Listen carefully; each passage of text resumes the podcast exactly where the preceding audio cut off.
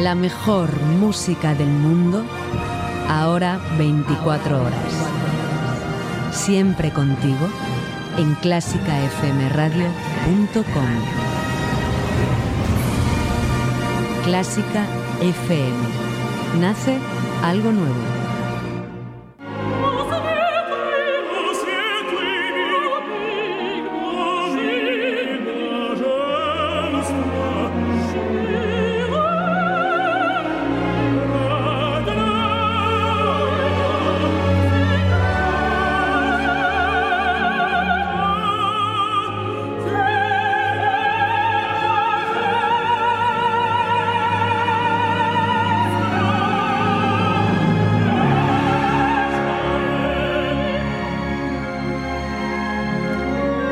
Sintonía de Clásica FM, operando una tertulia a corazón abierto sobre el mundo de la lírica.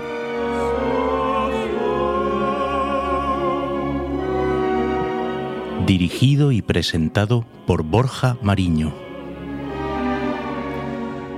Pues abrimos las puertas de Operando, tu programa de lírica de Clásica FM Radio, que ya sabes que ahora emitimos 24 horas a través de nuestra página web y también, como siempre, disponibles en iTunes, en iBox y en las plataformas habituales de podcast. Para que nos escuches donde quieras, cuando quieras, en el móvil, en esa tablet que te van a regalar los Reyes Magos, ahí nos puedes escuchar.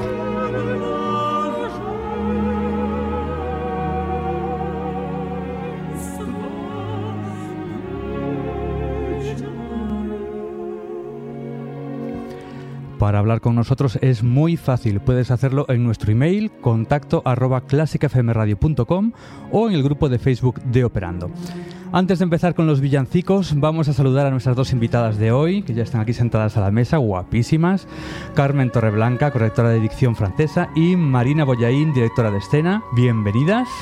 Muy buenas. Bien halladas. Coged un poquito de turrón, ¿eh? que luego se nos queda todo en la bandeja y se va acumulando ahí. Vamos a comenzar destacando algunas noticias de la agenda lírica.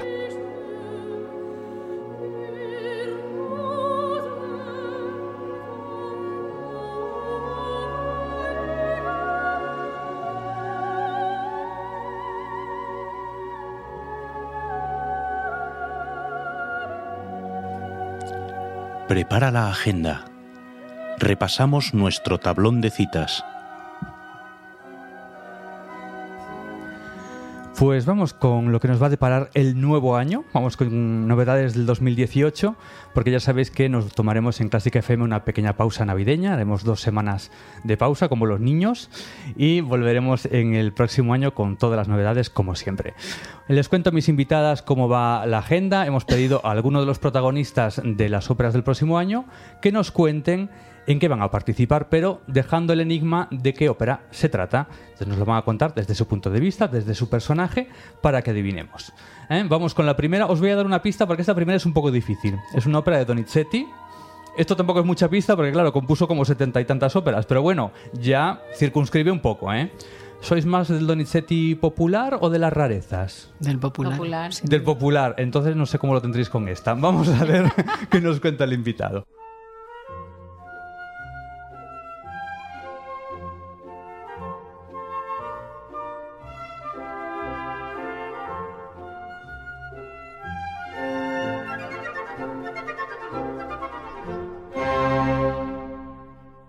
Todos. La ópera de la que os voy a hablar eh, transcurre en un lugar que acaba de ser conquistado por el ejército romano. Y estos han decretado exterminar a todos los que sigan el cristianismo. ¿Y qué decide nuestro protagonista? Bueno, pues decide convertirse al cristianismo. Es decir, complicarse la vida. Pero bueno, claro, si no, no habría argumento. Por otra parte, tenemos a la protagonista femenina, que es la mujer del protagonista masculino. Y ella se casó con él porque el padre de ella le dijo que el hombre a quien ella realmente amaba había muerto. Entonces decidió casarse con él. Pero pronto descubre que no es así, que él no se murió. De hecho, mm, lo descubre cuando entran las tropas romanas triunfantes y descubre que él es el jefe de las tropas romanas. Entonces, bueno, ella por una parte está contenta porque le ha vuelto a ver y por otra parte está triste porque sabe que puede matar a su marido. Total, que ella al final decide estar al lado de su marido y mueren los dos mm, echados a los leones. Vamos, todo muy de andar por casa, como podéis ver. Así que, nada, como última pista os diré que es una ópera en tres actos. Así que, a ver si lo adivináis. Bueno, yo no tengo ni idea. Yo tampoco. La Pero- pista era que era una ópera en tres actos, como si no hubiera óperas en Eso tres te iba a actos. decir yo. La pista fundamental y El con orquesta. circo romano, a ver, los leones. Yo- Difícil Sale está, la ¿eh? película Gladiator. A mí me ha parecido un culebrón. Nada, no tengo ni idea. Bueno, él estaba entusiasmado porque, claro, es la que le toca cantar, pero no es tan fácil de adivinar, ¿eh? Era Alejandro del Cerro, que las dos conocéis Alejandro, además claro. perfectamente, y nos hablaba de una rareza de Donizetti, Poliuto. Poliuto. Poliuto, que se Nada. verá el 10 y 13 de enero en el Gran Teatro del Liceu. Tragedia lírica de Donizetti, que fue compuesta para el Teatro San Carlo de Nápoles en el 1838, pero que no se estrenó hasta 10 años más tarde, porque él aprovechó su propio material para Le Martyr. Otra ópera, eh, que además Donizetti era especialista en esto de, ¿no? del reciclaje y utilizaba su propia música para varias cosas. Eh, la, la ópera fue redescubierta en 1940 gracias al interés de algunos divos. Por ejemplo, conservamos una grabación completa de La Calas que la hizo muy popular. Pues bueno, en Barcelona la dirección musical será de Daniele Calegari y los protagonistas serán Gregory Kunde y Sondra Radvanowski. Entre los españoles, que a mí siempre me gusta destacar, estará Rubén Amoretti, Josep Fado y Alejandro del Cerro, como hemos citado ya.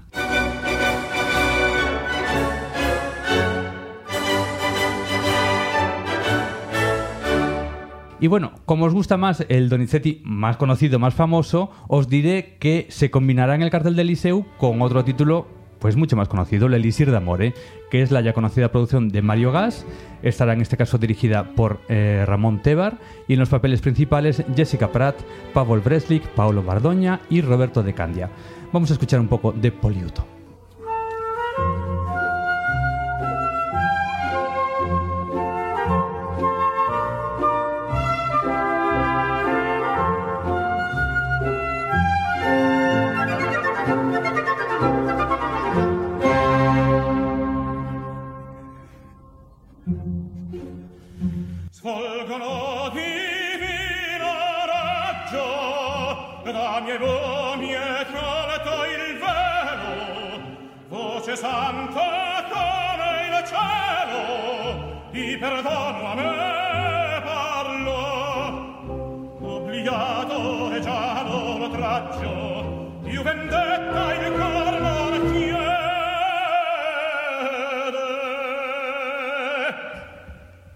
Vamos a por otro enigma, así que orejas abiertas y preparadas.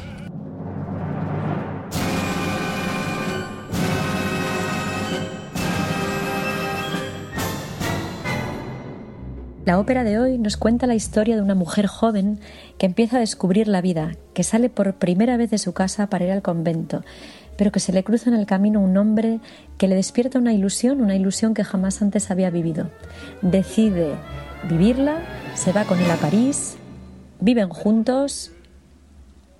Es un hecho muy moderno que una mujer del siglo XVIII viva con su amante sin estar casados, pero llega un momento que a ella no le parece suficiente y que mm, se siente halagada por otro tipo de placeres, por otro tipo de vida, eh, rodeada de señores adinerados que le proporcionan eh, unos vestidos bonitos, unas buenas joyas y decide dejar a su amante. Pero esta vida no le llena y quiere volver con él. Lo consigue, llegan otra vez a estar juntos, pero el destino los vuelve a separar, terminando con la muerte de ella. Bueno, aquí no hay duda, ¿eh? porque en cuanto No, escuché lo del convento, ya... Manon, ¿no? Manon. Bueno, lo que no mira sé si te refieres Carmen. a Manon, Manon. de Puccini o Manon, Ma- Manon. Lescaut o Manon. No sé si te refieres a cuál de las dos. Pues nos referimos a la de Masnet, La- que la tendremos no. en Lavao del 20 al 29 de enero. Los protagonistas indiscutibles serán Irina Lungu y Celso Albelo. Y un montón también de españoles allí, Manel Esteve, Francisco Vaz, Fernando Latorre y la que nos hablaba, Ana Nebot, que será una de las tres, ¿no? La Pousette, Javot y Gosset, pues ella será una de ellas y, y junto a Ana Nebot estarán Itziar de Hunda y María José Suárez. Eh, me parece curioso que, por ejemplo, en el programa de Lavao aún aparece orquesta pendiente de determinar. Estamos con problemas de huelgas y vamos a ver qué pasa, porque parece que la Orquesta de Euskadi, pues de momento no está en la programación. Ojalá se resuelvan los problemas y podamos ver de nuevo el nombre de esta orquesta, que además es fantástica y da una grandísima prestación. En la BAO se combinará con un título para niños, Cuento de invierno, que tendrá cinco funciones del 3 al 5 de enero, con música de Íñigo Casalí y escena de Pablo Ramos. Vamos a escuchar un poquito de la Manon.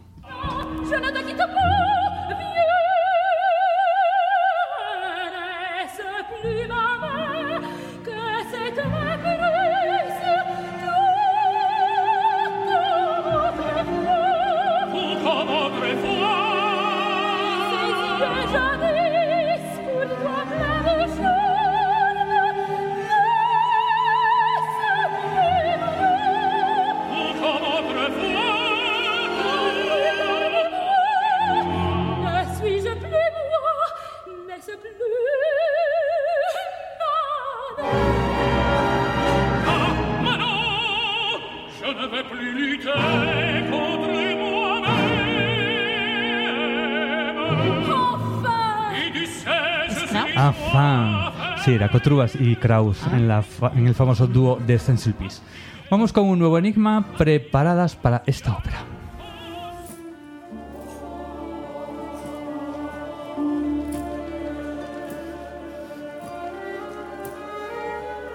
Saludos a todos los oyentes de Operando. Soy Damián del Castillo, barítono, y os voy a proponer un reto.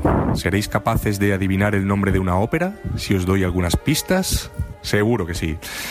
Situad la acción en una cárcel de un estado de Estados Unidos en la que cumple condena a muerte un asesino de dos adolescentes, un chico y una chica, y durante el transcurso de su condena establece contacto con, con una monja, en primer lugar a través de, cartas y luego eh, físicamente. Ella va a visitarlo y entre ambos se establece un, vínculo afectivo que cada vez eh, es mayor, ¿no? Él trata a toda costa de convencerla de, su inocencia y ella eh, lucha por retrasar la, ejecución de él, ¿no? O incluso demostrar que no, es, que no es culpable. Pero bueno, eh, al final eh, el lazo afectivo es tan grande que él no puede soportar el peso de su conciencia y termina confesándole a ella que es el, autor de ambos asesinatos. Con lo cual el final mm, de la ópera ya os lo podéis imaginar. Eh, final feliz aquí no, no va a ser. Eh, como pista también os puedo decir que el estreno se produjo relativamente hace poco, eh, concretamente en el año 2000. Con lo cual la cantidad de óperas que podéis descartar, me imagino que será grande, ¿verdad? Y ya por último, eh, el argumento de esta ópera está plasmado en una película de Estados Unidos, que tuvo bastante éxito, por cierto. Así que con todo lo que os he contado, seguro que más de uno tiene la respuesta correcta. Y será el afortunado de ganar los 6.000 euros que Borja os tiene prometidos, ¿no? Borja. Saludos a todos, un fuerte abrazo. ¿Cómo andáis de calderilla, chicas? ¿Por qué?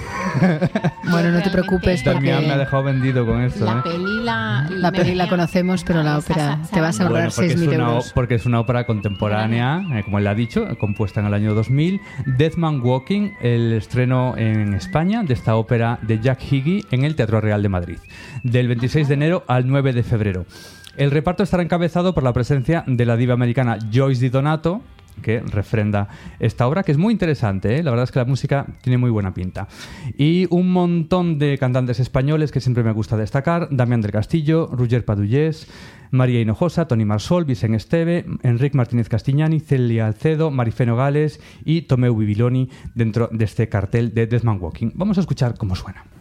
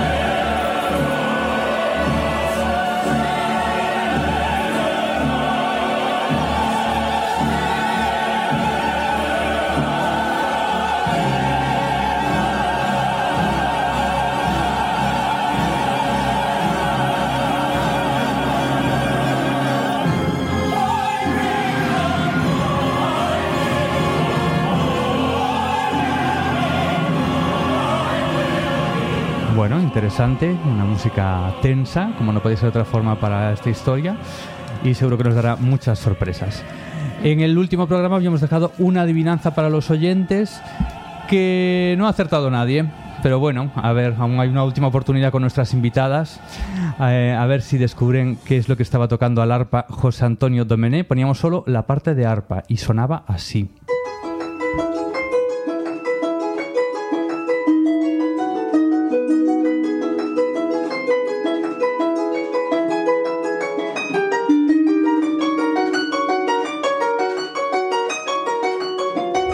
Es difícil escuchando solo el arpa, pero bueno, es una parte muy característica. ¿Alguna tiene ideas?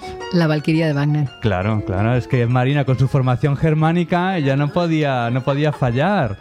Era concretamente el encantamiento de fuego con el que termina la ópera La Valquiria. ¿eh? Se ve que había pocos wagnerianos a la escucha aquel día y bueno, pues nos hemos quedado con la incógnita de nuestros oyentes. Vamos a ver ahora cómo suena con todo. Claro, el arpa solo.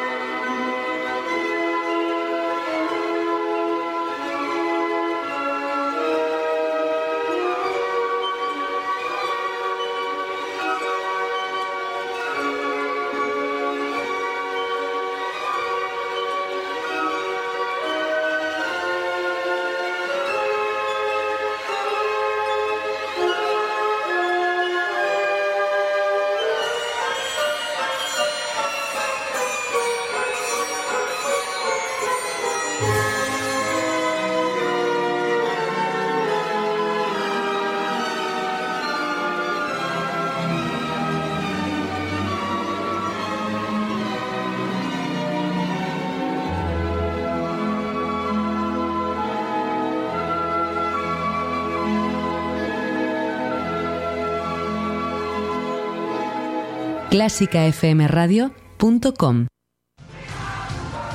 Jueves 28 de diciembre a las 19.30 en el Auditorio Nacional, Sing in America, pop y rock sinfónico con la Orquesta Metropolitana de Madrid y Coro Talía dirigidos por Silvia Sanz Torre. Si te has quedado sin entradas, tienes otra oportunidad con la subasta solidaria de tres localidades dobles en el escenario de la Sala Sinfónica. Entra en grupotalía.org, consulta las bases y participa. La recaudación se destinará al proyecto de musicoterapia para niños con enfermedades neuromusculares de la Fundación Ana Carolina Díez Mau.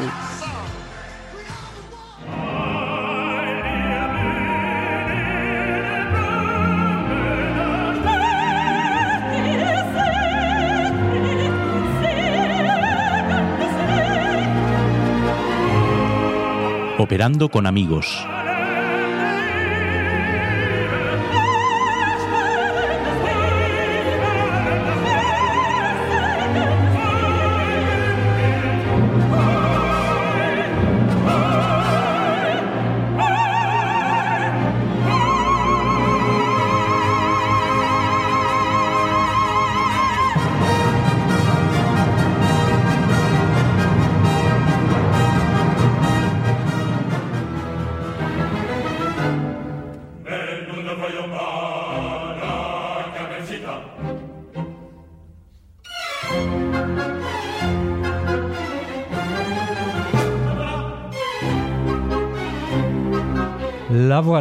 Aquí la tenemos, a Carmen Torreblanca, la Carmencita. Bueno, estarás acostumbrada a que te relacionen con esta ópera, porque claro, te llamas Carmen, eres de Sevilla, trabajas con ópera francesa. Estudié en la, en la fábrica de tabacos. ¿Sí? Que- sí, la, la- la- Claro, la facultad de ¿no? letras es la fábrica de tabacos. Es sí, sí. verdad, es verdad. Antes de pasar a hablar de tu trabajo, yo sé que has estudiado un montón esta ópera, que la Sí. dominas. Eh. ¿Es la mejor ópera española? ¿Es una ópera francesa a la que le dejamos los decorados? ¿Tú cómo la ves? Eh, la veo doblemente, la veo desde el punto de vista de cómo miran los franceses a esa ópera y de cómo vemos los españoles. Para mí es un punto porque mm, cuando yo hice, yo soy filóloga y cuando qui- quise hacer la, la- la tesina, le propuse a mi, a mi, a mi, a mi profesor hacer la, mi profesor que es francés, hacer de literatura, hacer la Manon. Y me dijo, hombre, no, no, Hazla, hazla Carmen. Carmen. Y entonces, Si estabas predestinada. y entonces, bueno, eh, digamos que es como entienden muchas veces los franceses que son las in illo tempore las españolas o los españoles, porque a mí la primera vez que duermo en una casa de franceses, eh, por Mm. cuestiones que no vienen a, a- a- referirse aquí, me pone, me despiertan con el toreador. ¡Tore! Y yo decía, ¿qué ha pasado aquí? O sea, esa España de postal Sí. aún sigue activa, ¿no? Sí. Eh, bueno, hace, esto te digo, hace 30, 40 años, Mm, pero fue así. Y entonces yo no lo entendía. Bueno, estamos en estos últimos programas descubriendo las profesiones de la ópera y Carmen es experta en lengua francesa. Ella ha trabajado pues con traducciones de programas, con sobretitulaje, creo que también como periodista incluso, ¿eh? para la radio de la Suisse Romande. Sí, durante un año. Pero su campo de pruebas habitual es la Escuela Superior de Canto, donde es profesora de fonética francesa aplicada al canto. Cuéntales a los oyentes someramente en qué consiste tu trabajo para que ellos lo entiendan.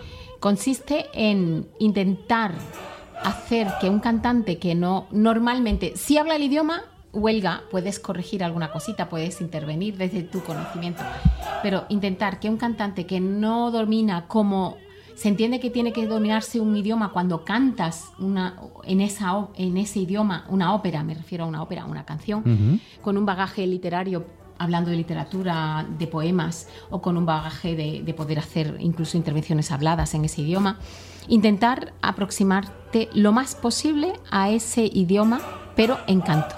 Y eso se hace, lo ideal, desde la- el conocimiento del idioma, hablar el idioma. Como eso no siempre es posible, pues desde el conocimiento de la fonética y aplicarlo a tu vocalidad. Aunque no siempre es lo mismo cantar y hablar, ¿no? Yo siempre. He visto gente que, que sí que habla francés, pero que después cantar sobre el francés y que todo suene bien es también otro, otro tema distinto, ¿no? Pues sería como si quisiéramos todos los que hablan, todos que hablamos español, cantáramos en español. No siempre es fácil. Es decir, es eso, pero con cuando tienes unos sonidos añadidos que no tienes en tu idioma, Mm. eh, es incorporar, por ejemplo, 16 vocales en una vocalidad Fíjate. eh, española que tenemos cinco vocales válidas. Yo digo siempre válidas, que luego hay que reflexionar sobre eso. Pues es eso. Y aplicarlo a tu técnica y que luego suene lo más acercado a la lengua que se entienda Mm, mm. desde el público. Que además yo sé que tú tienes ya con toda esta experiencia pues un montón de trucos, ¿no? Tus moldes. Yo creo que mm, Carmen se pone y canta también. O sea, porque ya después de tanta experiencia. Bueno, son muchos años. Ya son muchos años. Sí. Eh, ¿Qué es lo que nos cuesta más a los españoles? Eh, a los españoles nos cuesta, para cantar en francés, eh, tener el colorido de las vocales mudas, de las vocales nasales, conseguir la, la ductilidad y el no peso que yo menciono de la vocal muda francesa, la precisión del idioma francés. Pero digamos que dejándolo desnudo de precisiones sería el colorido de las vocales nasales y la ductilidad de la muda, además de la precisión en las consonantes. Bueno, cosas muy técnicas, muy técnicas. Carmen, yo quiero que escuches una voz que creo que tiene un significado especial para ti.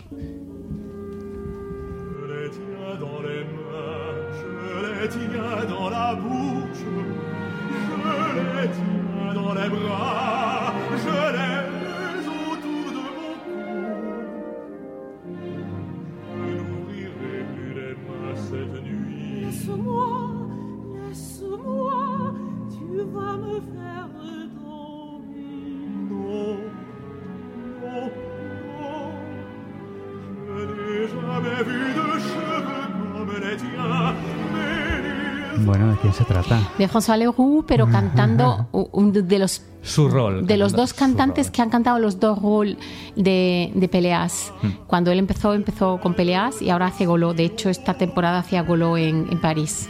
Bueno, tú vas todos los años a un curso que él imparte. ¿Desde hace cuántos años ya? ¿Lo sabes? Pues eh, 20, y tan- 20 25, 20, entre 20 y 25. Y yo llevo yendo pues probablemente 20, no sé muy bien.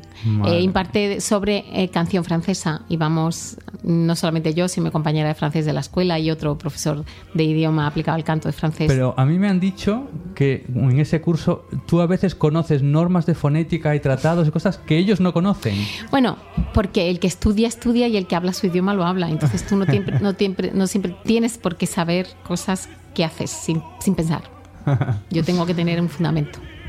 Bueno, tengo aquí otra voz. Este, esta voz no es de una francesa, pero sí que tiene una dicción estupenda también. A ver qué te parece.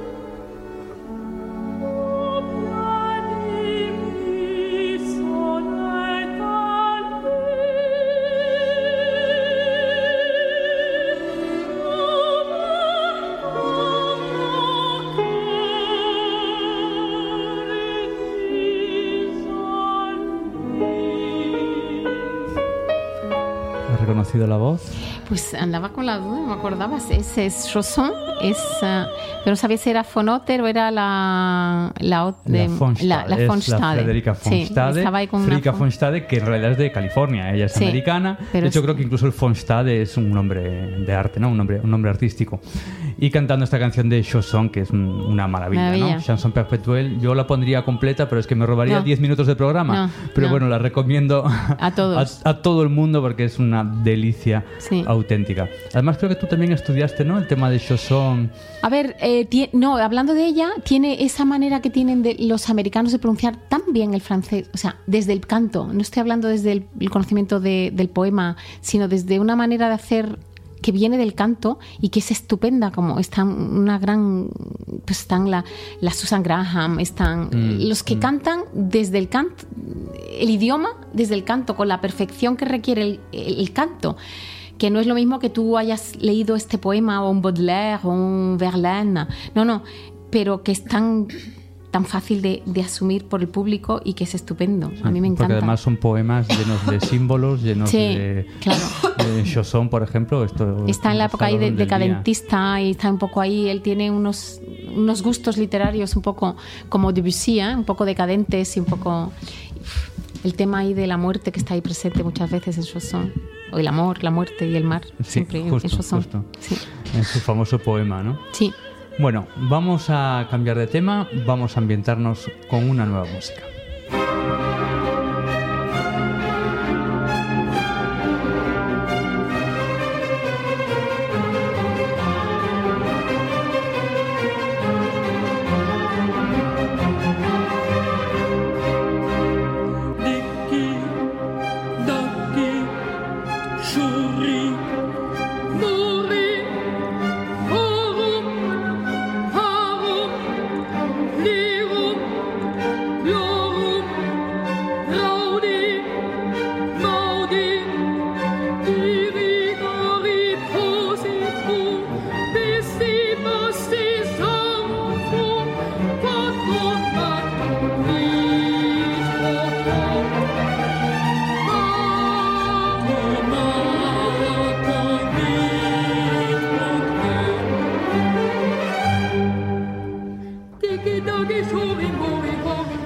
Pues compartimos mesa también con Marina, Marina Boyaín, directora de escena, que presentará estas navidades su versión de Bastián y Bastiana de Mozart, que yo prefiero que seas tú la que nos la presentes, eh, el concepto con el que has jugado y qué nos vamos a encontrar. Pues he jugado con el concepto. Bueno, lo primero que me encontré es que la ópera la compuso Mozart con 12 años. Entonces es una ópera pues muy ingenua. Eh, sin embargo, cuenta una historia mm, totalmente universal y que no pasa de moda. El amor de dos pastores y, y él que se deslumbra por una chica de ciudad y ella que es demasiado por él y pierde a Bastián. Entonces pensé eh, que como esto no ha pasado de moda, que, que cómo sería esto hoy en día. Y lo he trasladado directamente a un instituto de secundaria. Y ahí está, en un instituto de secundaria, cuadra todo perfectamente. Los Qué diálogos. Interesante, Colas, que es el, repetidor. Colas es un repetidor Claro, eterno claro, de Colas tiene que bachillerato. ser un poco más, ¿no? Tiene, eh, Claro, había una. En principio se presta a pensar que Colás puede ser un profesor, pero, pero Colás en realidad, aunque va de mago y que de- les va a ayudar, sí, es uno de ellos, porque Colás es un intrigante. Mm. Entonces un profesor no como intrigante Sí, sí, jugaba en otra categoría. jugaba en otra categoría. Entonces era mucho más divertido que fuera un eterno repetidor al que los dos le piden consejo, tanto Bastiana como Bastián. Qué bueno, qué bueno. Eh, la habéis estrenado ya en el Escorial y bueno, hemos preguntado a ver los protagonistas, pues qué tal fue la experiencia. Vamos a ver las opiniones de los intérpretes, a ver qué dicen. ¿Estás preparada? Porque igual hay quejas, ¿eh? Ostras. Vamos a ver.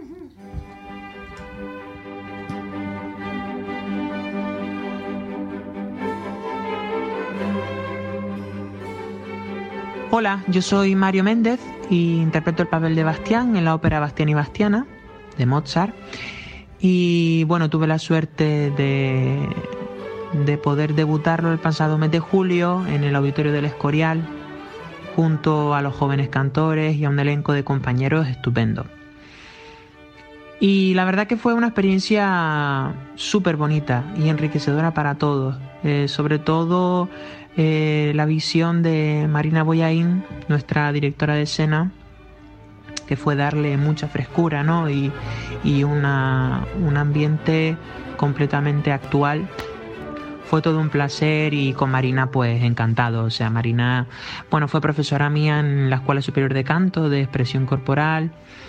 Y ahí ya nos conocimos un poquito, pero la verdad que verla trabajar como directora de escena y, y el trato que tiene con nosotros, los cantantes, con el coro, con, el pianista, con los maestros, con todo el mundo, con todo el que está a su alrededor, es la verdad que inmejorable y estuvimos súper, súper a gusto. Y es una persona con mucha creatividad, muy activa, eh, muy... Le, gusta también ¿no? saber la opinión de nosotros, eh, hacernos sentir a gusto y, nada. Y la verdad que fue, fue un auténtico placer y con ganas ahora de, retomarlo en enero. Así que nada, un saludo para todos y besote.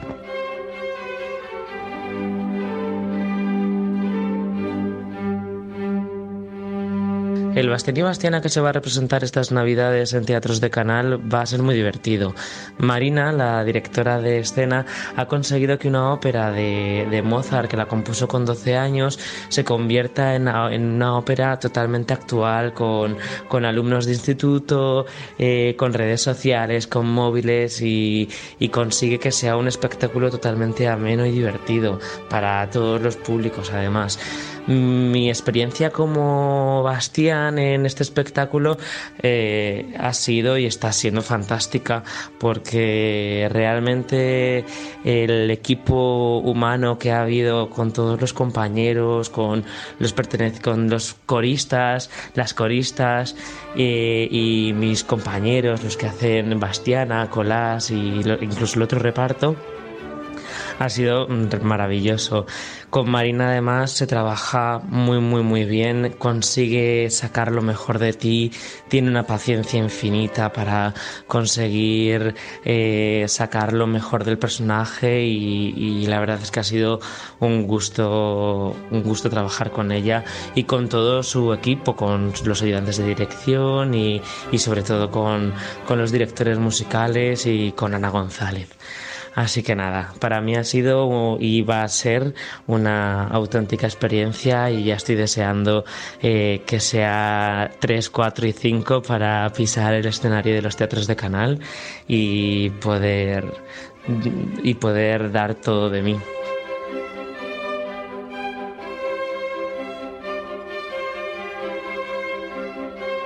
Hola Borja, hola Marina. Bastián y Bastiana fue una, fue una producción muy interesante, muy enriquecedora. Y, y, en la que me la pasé, me lo pasé como un enano. La verdad es que cuando me llamaron para, para trabajar con los jóvenes cantores, pensé, qué pereza ahora trabajar con niñatos y de niñato no tienen nada porque, porque son unos profesionales excelentes que llevan desde chicos mamando la música y creciendo con ella y eso se nota mucho a la, a la hora de trabajar. Es muy fácil trabajar con ellos. Y, y con Marina, claro, que hay que ir a ver la adoles, adolescentización que, ha, que, que hace Marina y que no hace a todo tener sobre el escenario, que creo que va a ser muy divertida. Eh, un beso grande, Marina. Tengo muchas ganas de, de, volver a verte y volver a empezar los ensayos. Que sepas que ya estoy practicando con el, con el monopatín, a ver si esta vez no me caigo en ningún ensayo. Un beso.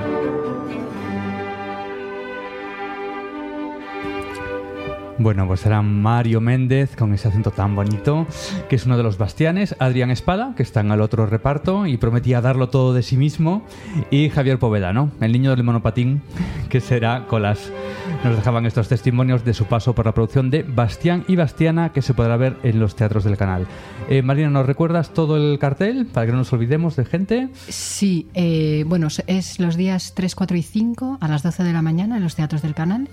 Eh, tenemos a los cantantes que has comentado, Eh, Las Bastianas, que no las citamos, Carmen Vicente, ¿verdad? Carmen Vicente, y Patricia Redondo, creo que es, Exacto. ¿verdad? Patricia quería dejarnos una notita de voz también, pero no llegó a tiempo. Pero bueno, que la tenemos en cuenta también. la dirección musical ha corrido a cargo de, de Ana González, maravillosa directora de los pequeños Maravillosa. cantores. Ana, quiero traerla aquí y se lo diré a la cara que es la mejor preparadora de niños Mejor que existe en este país. Es un trabajo fabuloso. Así, así es. Mm, o sea, no hay discusión. Es excelente. Y nada, y por último también comentar que, bueno, que aunque la ópera está escrita en alemán, que hice un trabajo de adaptación Mm. de las canciones y de los textos y que se escucha todo en español, de manera que nos enteramos muy bien de toda la historia. Será en esta ocasión con la joven orquesta de la Comunidad de Madrid, con la. Jorcam y con los jóvenes cantores de la Comunidad de Madrid.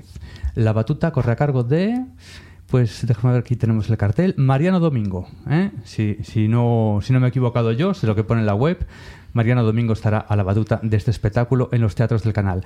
Oye, me ha gustado mucho que te recuerden también los chicos como docente, porque también eres profesora de expresión corporal en la Escuela Superior de Canto y algunos han sido además alumnos tuyos. ¿Cómo se combinan las dos facetas eh? de dirigir y, y dar Sí. clase?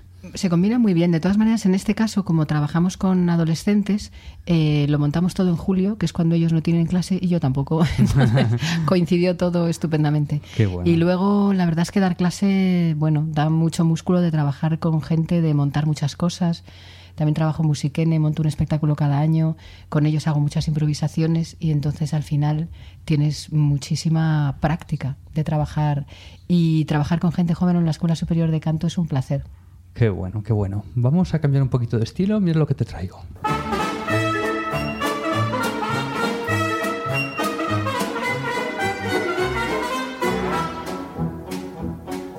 John war da runter und Jim war dabei. Und George ist Sergeant geworden. Doch die Armee, sie verkennen wer sei. Und marschierte hinauf nach dem Norden. Soldaten wohnen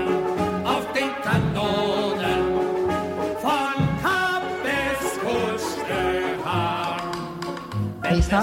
Sí, sí, nos conocimos en un montaje de esto, de la ópera de los tres, Ahí, de los tres peniques, de la Eclosion Opera, que es bueno, un híbrido, ¿no? Es teatro musical, según lo entendían estos genios, que son Kurzweil y- y Bertolt Brecht, y que es una pieza que nunca pasa de actualidad, ¿no? Exacto, es exactamente el, el teatro musical, o sea, teatro y canto.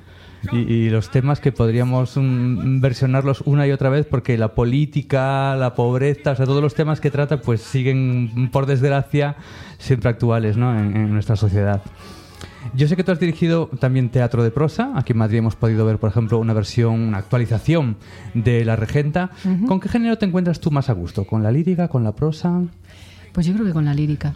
La con la lírica y si puedo mm, cambiar textos hablados, entonces soy feliz. No, la verdad es que cualquiera, la experiencia de la regenta fue alucinante, porque realmente fue una adaptación y hubo que crear un texto, eh, de aunque partes de la regenta, eh, la regenta es una novela Sí. eh, de mil páginas y esto es una obra de teatro de hora y media. Entonces, Y el trabajo de actualización, que me pareció fantástico. El ¿no? trabajo de actualización. estos programas del corazón, o sea, eh, la regenta que nos parece una cosa tan lejana, llevarla al, al mundo de hoy y que se veían los referentes, ¿no? Y, y las angustias de estos personajes reflejadas en cosas contemporáneas. Sí, yo es que creo que a veces eh, cuando se montan las cosas, no siempre hay que actualizar, yo creo que hay que hacer de todo, pero hay veces que una actualización vuelve a arrojar otra mirada, ¿no? Mm. Que si no con el romanticismo del vestuario, de, pero tanto para ópera como para zarzuela, como para, como para teatro, ¿no? Eh, si de repente dices, ¿esta señora quién sería hoy? Mm, Pues mm. eh, descubres muchas cosas. Pues sería una mujer que mm, la ponen a bajar de un burro en un programa de televisión. Podría cuadrar perfectamente. Sí. Cuando entonces la televisión era el paseo, el espolón y los comentarios que iban haciendo de unos a otros. Pero hay un momento en el que, de hecho, el autor dice todo lo que hiciera la regenta era como una gota que caía en un, en un lago y las ondas llegaban. Cualquier paso, todo se comentaba, no hay nada que nadie supiera. Y bueno, pues eso con las redes sociales sería la multiplicación de eso. Tú has estudiado canto también. Eh. ¿Crees que de esta forma entras en la psicología del cantante-actor cuando trabajas con ellos? Yo creo que sí. Yo creo que hay veces que los cantantes se quejan de que los directores de escena les piden cosas antimusicales, que canten de espaldas, que hagan cosas. Yo creo que hay que cantar de todas las maneras, pero no puedes poner a un cantante de espaldas cuando tiene que mirar al director, precisamente Mm, en mm. una entrada, luego a lo mejor una vez que ha entrado. Eh, no le puedes pedir que cante determinadas cosas haciendo cosas físicas que lo impidan. Y luego a mí lo que me ocurre, creo y me dicen cuando la gente es musical, que mis puestas en escena son musicales. O sea, que se nota que están acorde a la partitura y sí, es una mezcla de, de coreografía, está todo pautado, ¿no? Tú eres directora de escena y se ha hablado mucho últimamente de la paridad en el teatro. ¿Crees que tienen sentido estas reivindicaciones? ¿Qué piensas de esto? Pues yo creo que, que sí, que está bien que se hable de la paridad. No sé muy bien exactamente si con leyes de 50-50.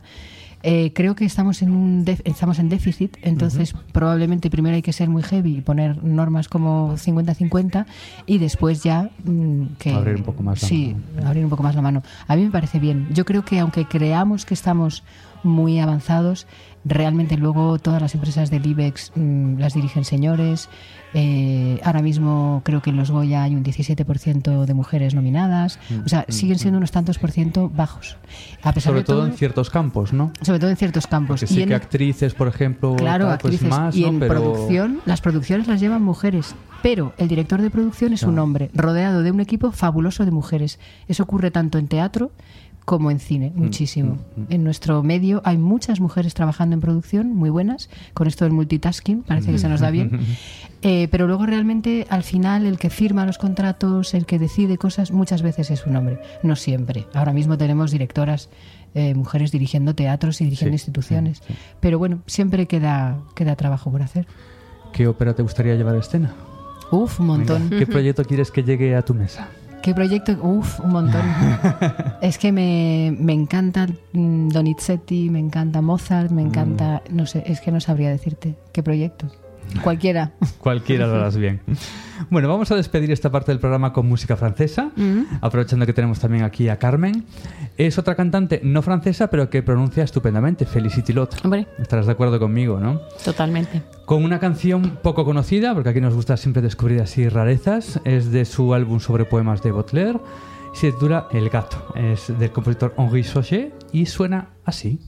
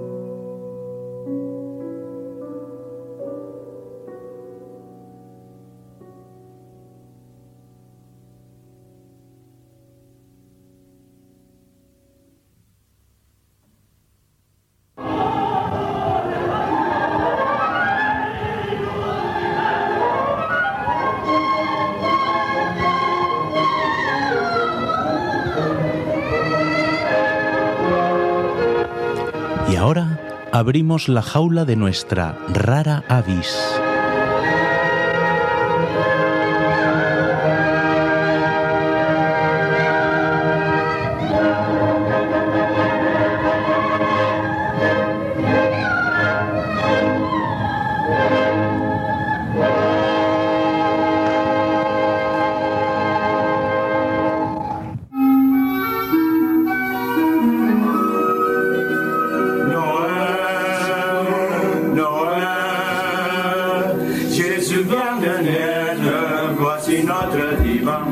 Prometí villancicos, aquí ya tenemos algo, algo de Navidad.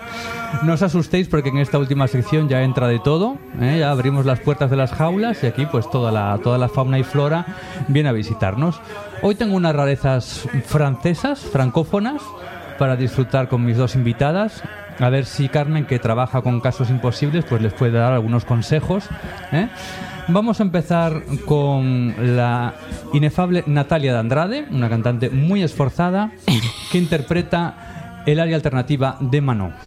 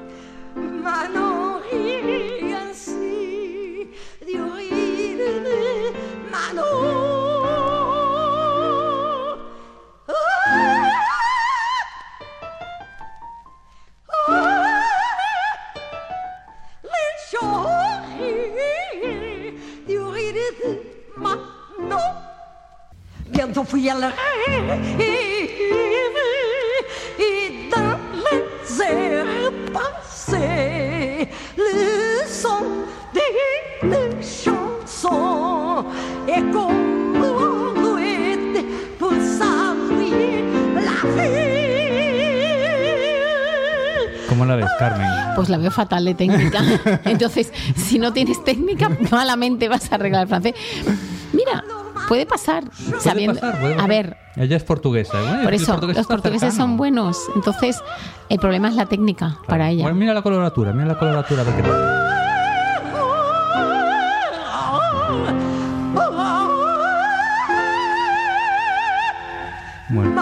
Intención, pero mm, los muy registros un- esforzado al pianista Sí. también, ¿eh? siguiéndola, Muy buen a ver dónde cae. Merece un monumento. Sí, no, no, no tiene. El problema no es francés, el problema es técnico. Ya, ya. Son los registros un poquito desparejos. Sí. Fíjate aquí, fíjate aquí.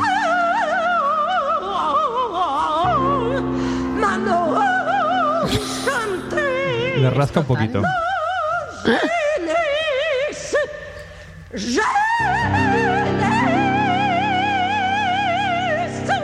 Brava Natalia, esforzada como Sí, siempre. totalmente. Vamos a escuchar otro gran personaje que es el maestro Benarto.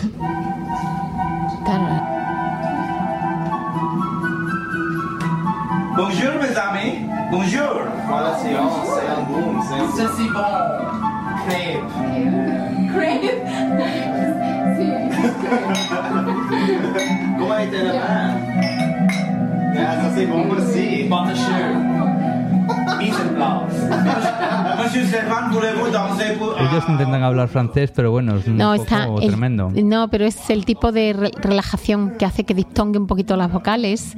Pero bueno, tiene su. Tiene su gracia. Su ¿no? gracia, sí, sí. Ahora mira, intentan bailar flamenco y esto es lo que pasa, mira.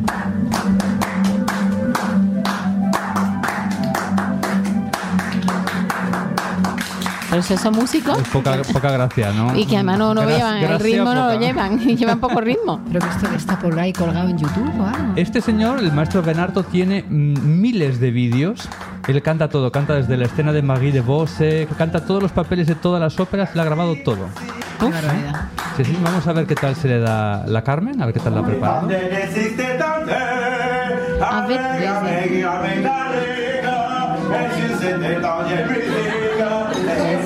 La.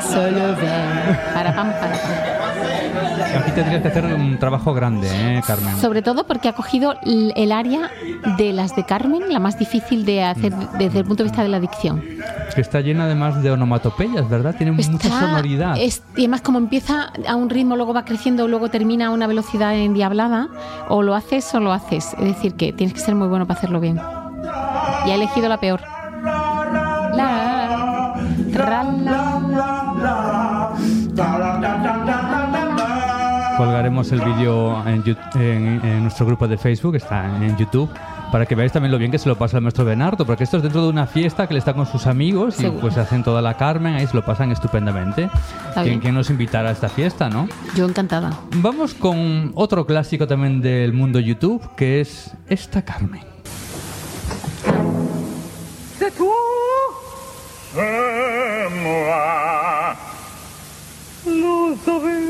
che ti dir kötümünü parla, kötüme ve derenir, kötüme ve dirkelandır kurma bir.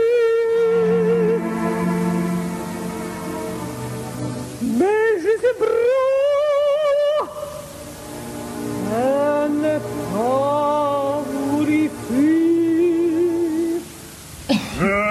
Pues sí, es otra famosa que como, como dijo Carmen ya la primera frase, pues está un poquito bebida. La- Se pasó con la con, la, con el champán ¿eh? en, la- Sí. en la cena de Nochevieja y pues llegó a estas, en estas condiciones, que ya veréis el vídeo, esto es una gala eh, no solo con, con miles de personas en el público, es que fue retransmitida por televisión. ¿Y era en serio? sí, sí, totalmente en serio. ¿Y qué iba pedo. Eh, yo no sé si pedo o alguna mezcla mala, ¿eh? pero, pero vamos, las condiciones son las que vemos. También diré que el tenor que estáis escuchando de fondo es estupendo. ¿eh? Él mantuvo el tipo ahí porque no es fácil, no es fácil mantenerse en estas condiciones.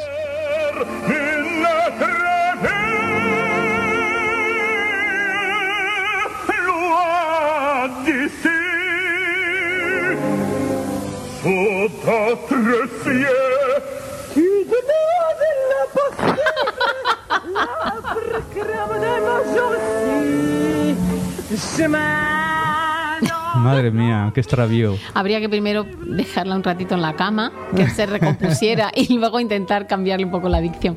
Pero ahí no hay nada que hacer, ¿eh? Con estas condiciones, o no. retoma su centro o no vamos a ningún lado. Un buen café con sal. Sí, sí, además ella intenta mantener el tipo, pero a la vez que se tambalea incluso. ¿eh? El chancel. Sí, sí. Creo que tenemos aquí otro track. Vamos a ver por dónde encontramos el dúo.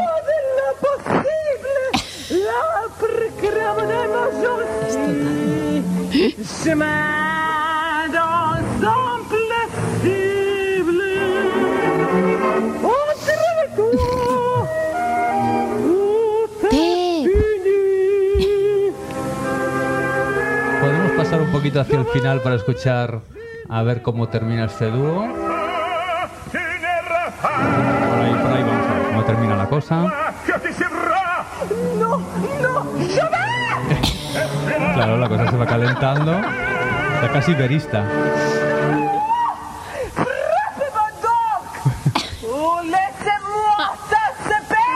Pase P, no sé qué dijo ahí. Se va a pasar.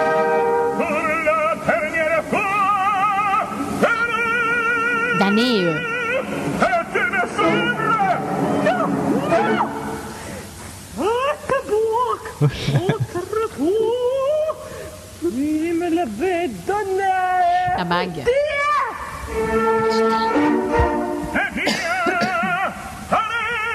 Ahora es. Madre mía. Es curioso porque la E nasal, la A, las dos veces que la, la ha dicho bien. La Ah, única mira, sonido, la E bueno, nasal pero la ha dicho ya lo tiene, ya lo tiene Ah. ganado. Ahora hay que ponerse serena para, para Al ya resto. asimilar el resto.